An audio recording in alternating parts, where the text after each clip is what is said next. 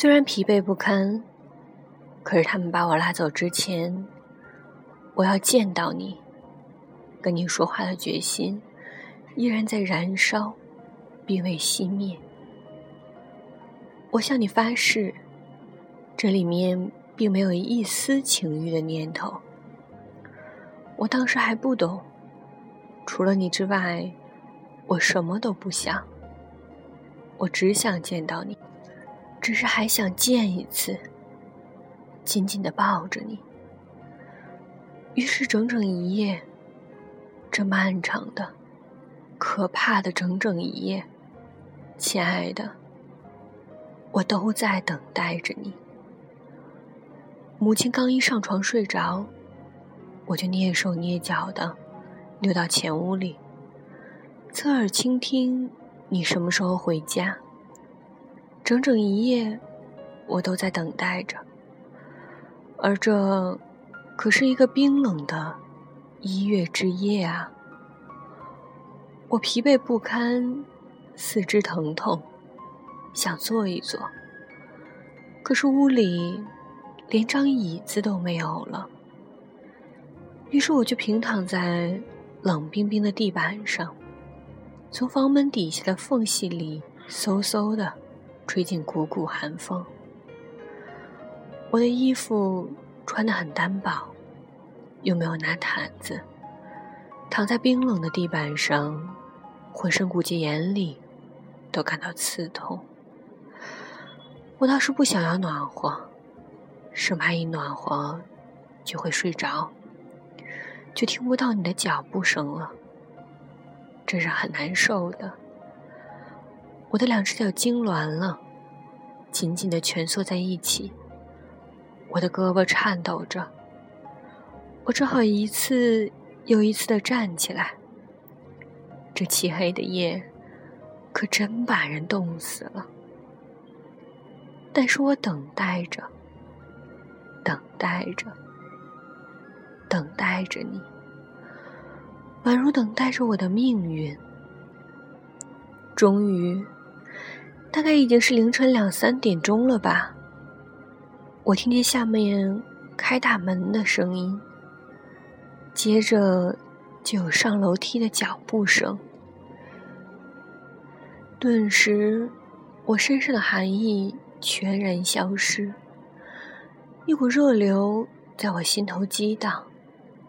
我轻轻的开了房门，准备冲到你面前，伏在你的脚下。我真不知道，我这个傻姑娘，当时会干出什么事来。脚步声越来越近，烛光忽闪忽闪的照到了楼上。我哆哆嗦嗦的握着房门的把手。来的人果真是你吗？是，是你，亲爱的。但你不是独自一人。我听到一阵挑逗性的轻笑。绸衣服拖在地上，发出的窸窸窣窣声，和你低声细语的说话声。你是带了一个女人回家来的。我不知道我是如何挨过这一夜的。第二天早晨八点钟，他们就把我拖往因斯布鲁克。我已经没有一丝力气来反抗了。我的孩子已在昨天夜里去世了。如果我当真还要继续活下去的话，那我又将是孤苦伶仃的一个人了。明天要来人了，那些陌生的、黑炭似的大个儿笨蛋，他们将抬一口棺材来，收敛我那可怜的、我那唯一的孩子。也许朋友们也会来，送来花圈。但是鲜花放在棺材上，又顶什么用？他们会来安慰我，对我说几句，说几句话。但是，他们又能帮得了我什么呢？我知道，这以后，我又是孤零零一个人了。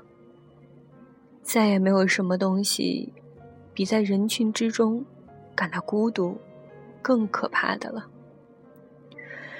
这一点，我那时就体会到了。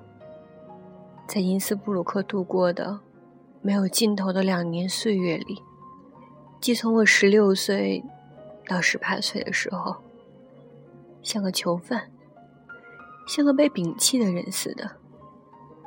生活在家里的两年时间里，我就体会到了这一点。继父是个生性平和、寡言少语的人，对我很好。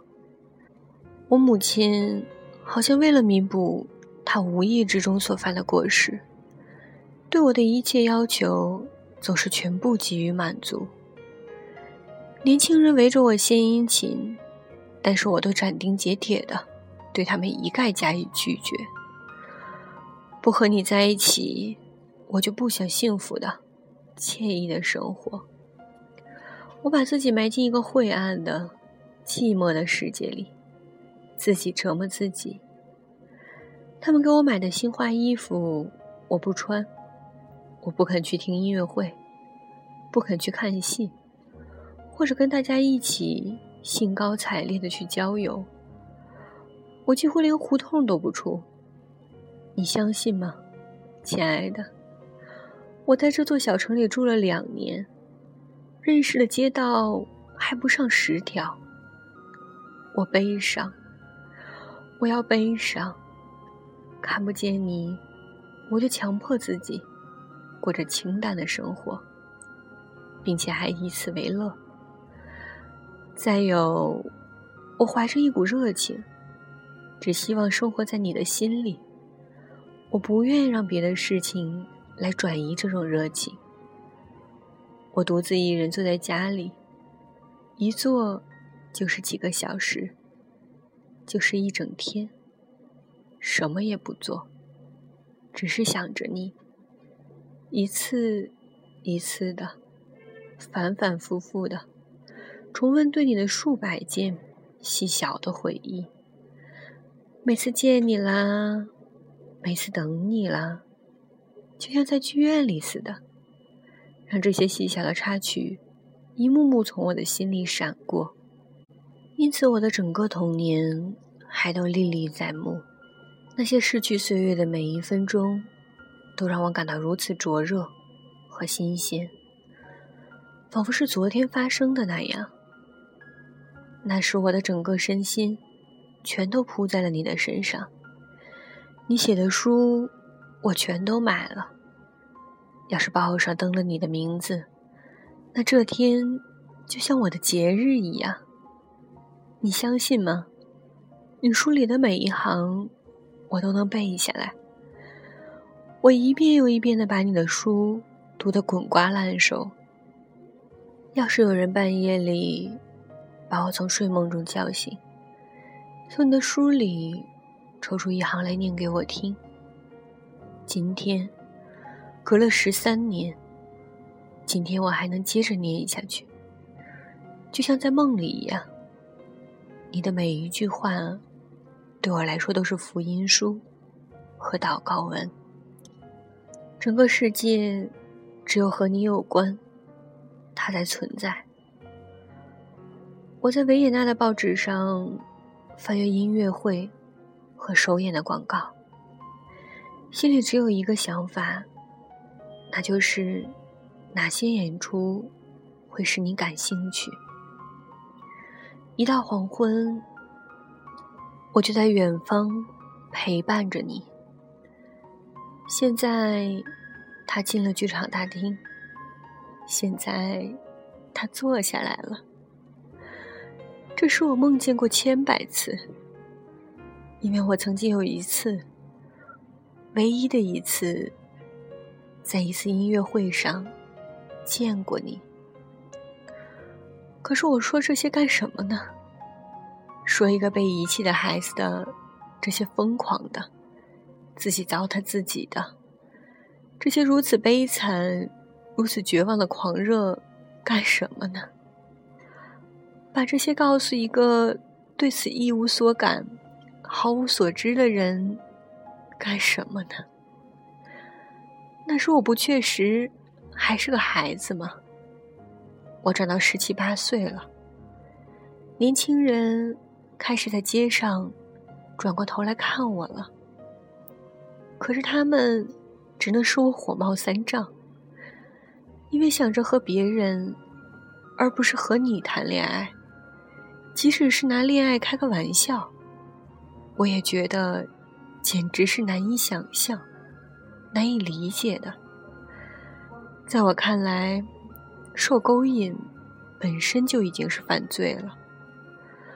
我对你的激情始终有如当年，只是随着我身体的发育和性欲的萌发，而变得更加炽热、更加肉感。更加女性罢了。当时在那个女孩子，那个去按你的门铃的女孩子，朦胧无知的意识中，没有预感到的东西，现在成了我唯一的思想。把自己献给你，完全委身于你。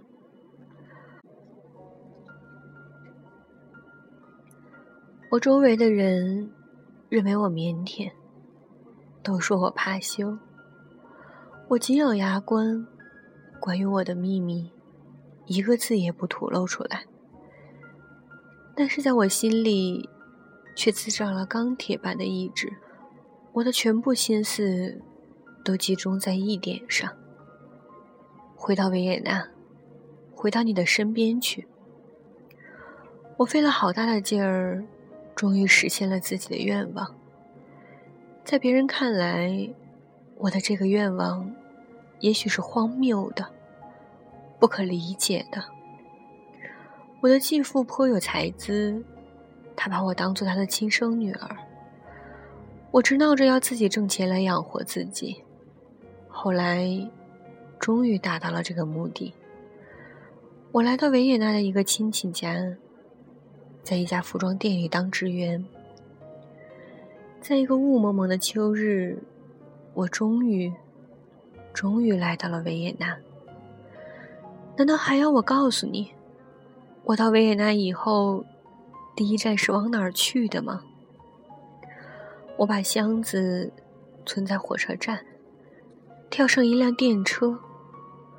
我觉得电车开得多慢呀，每停一站。都使我感到恼火，一直奔到那座楼房前面。你的窗户灯亮着，我的整个心灵发出了动听的声音。这座城市，这座曾经如此陌生、如此毫无意义的在我四周喧嚣嘈杂的城市，现在才有了生气。我现在才复活，因为我感觉到你。就在近旁，你，我那永恒的梦。我并没有感觉到，无论是隔着多少峡谷、高山、河流，或是在你和我闪着喜悦光芒的目光之间，只隔着一层透明的薄玻璃。我对于你的意识来说，实际上都是一样的遥远。我抬头仰望，仰望。这儿有灯光，这是楼房。你就在这儿，这儿就是我的世界。对于这一刻，我已经做了两年的梦了。现在，总算赐给了我这个漫长的、柔和的。云遮雾漫的夜晚，我在你的窗前站了很久，直到你房间里的灯熄灭以后，我才去寻找我的住处。从那以后，我每天晚上都这样站在你的房前。我在店里干活，一直干到六点钟才结束，活计很重，很累。但我很喜欢，因为工作很杂乱，我对自己内心的不宁也就不那么感到痛楚了。等到卷帘式铁百叶窗在我身后哐当一声落了下来，我就直奔我心爱的目的地。只要看你一眼，只想碰见你一次，只想用我的目光，远远的，再次抚摸你的脸庞。这，就是我唯一的心愿。大约一个星期之后，我终于遇见了你，而且恰恰在我没有预料到的那一瞬间，我正抬头朝你的窗户张望的时候，你横穿马路走过来。